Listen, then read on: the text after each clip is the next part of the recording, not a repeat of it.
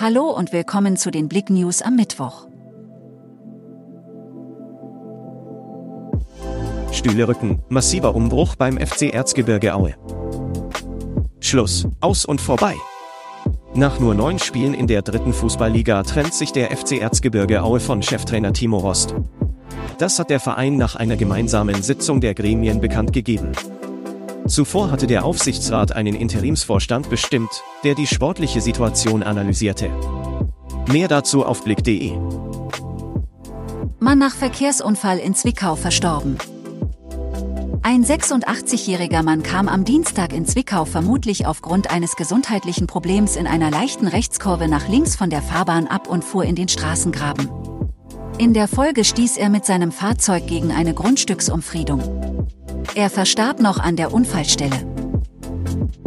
Nach Bombenfund in Leipzig, Sprengkörper erfolgreich entschärft. Auf einer Baustelle in Leipzig ist am Dienstag eine Weltkriegsbombe gefunden worden. Am frühen Mittwochmorgen wurde sie erfolgreich entschärft. 7500 Messestädter mussten ihre Wohnungen verlassen. Ukraine-Krieg, Putin befiehlt Teilmobilmachung. In einer Fernsehansprache hat Kreml-Chef Putin eine Teilmobilmachung in Russland angeordnet.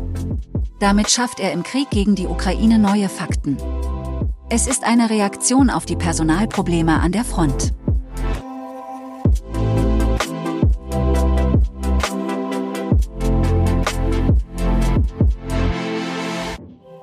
Danke fürs Zuhören. Mehr Themen auf Blick.de